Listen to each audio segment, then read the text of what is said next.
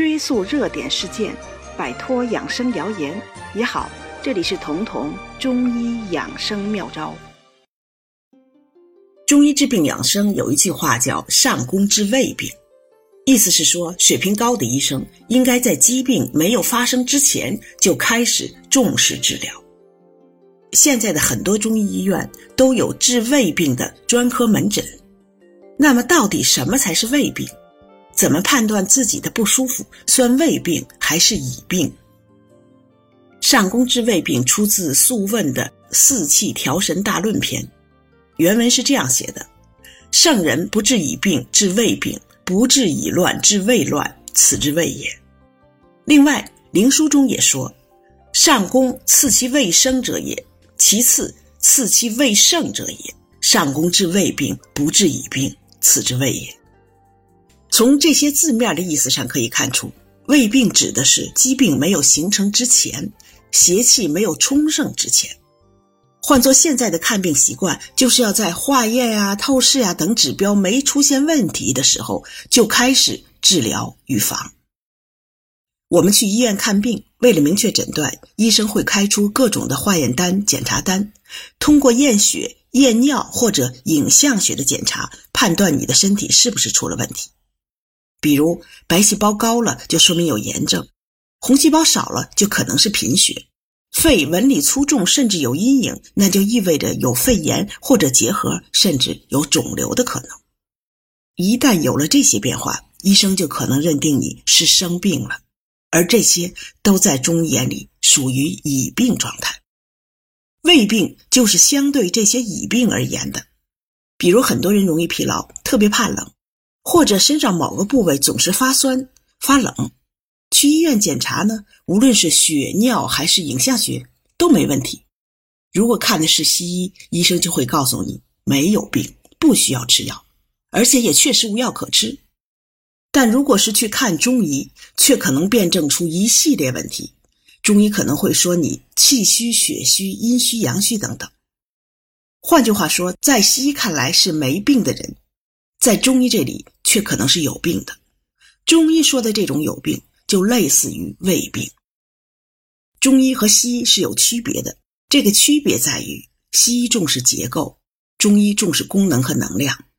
西医的很多检查侧重的都是结构检查，比如做心电图、做冠脉造影，看看心脏的冠状动脉是不是堵了；验血就是为了看看红细胞、白细胞的数量和大小是不是正常。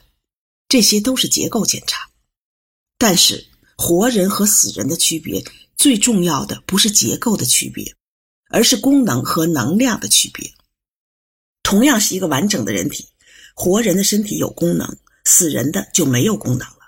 有功能就能产生能量，所以活人是温热的，死人则是冰凉的。中医说的寒热，其实表达的就是能量的多少。中医说的虚实，其实指的就是功能的强弱，而这些都可能先于你结构的变化先变化，而这些也就是胃病的表现。有个朋友多年前一条腿受过伤，后来走路的时候总是一瘸一拐的，就在前一阵子，他觉得脚疼，发现脚跟边上居然长出了一个大疙瘩，他很害怕，赶紧去医院拍片子。这才发现那里长出了一个骨质的赘生物，相当于把足跟变大了。其实这就是身体的智慧。当我们身体的某一种功能失衡时间久了，相关的结构就要出变化，以此来代偿这种功能。这个人的足跟变大，就是为了借助足跟来维稳他的身体平衡，来代偿他之前的肌肉无能。再比如近视眼，总是看近处的东西，肌肉持续收缩发挥功能。当这个功能超过了负荷，肌肉就像猴皮筋一样失去了弹性，这个时候结构就出现变化了，人就近视了。再比如胰岛，我们吃东西之后，胰岛细胞要分泌胰岛素来调节血糖。如果你总是吃的太多，胰岛一直在分泌，慢慢的就会超过了它分泌功能的极限。这个时候，胰岛就累坏了，胰岛细胞的结构就出了问题。在这之后，胰岛素的分泌就会不足了，如果持续发展下去，甚至会失去分泌功能，这个时候糖尿病就发生了。所以，很多功能的变化是先于结构变化之前就发生的。功能变化时，就是胃病发生时，而这一点正是中医关注的重点，也是中医治疗的强项。现在是冬天，很多人手脚冰凉，特别怕冷。冬天是他们最难熬的季节。但如果看西医，只要不是甲减，不是贫血，西医也就无从下手。但是通过中医的补气养血。怕冷、疲劳的问题很快就减轻甚至消失了，因为中医的补气养血药帮助他们的血细胞提升了功能。这些人的问题不是因为血细胞少，而是因为每个血细胞功能不足，不能正常的发挥作用。补气养血药通过提升血细胞的功能，治好了的是胃病。因为如果这种胃病状态不干预，任其发展。随着这些低能的血细胞载氧能力的下降，身体各系统供氧不足，这个时候心脏就要笨鸟先飞的多跳快跳。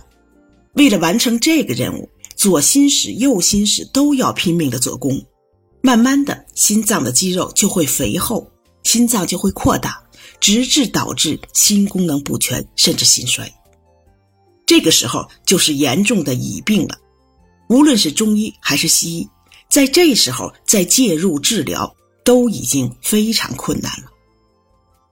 如果你觉得这期节目对你有所帮助，可以点击节目右下方的订阅按钮，这样就不会错过节目更新了。每周二、周四，我会在这里准时开讲。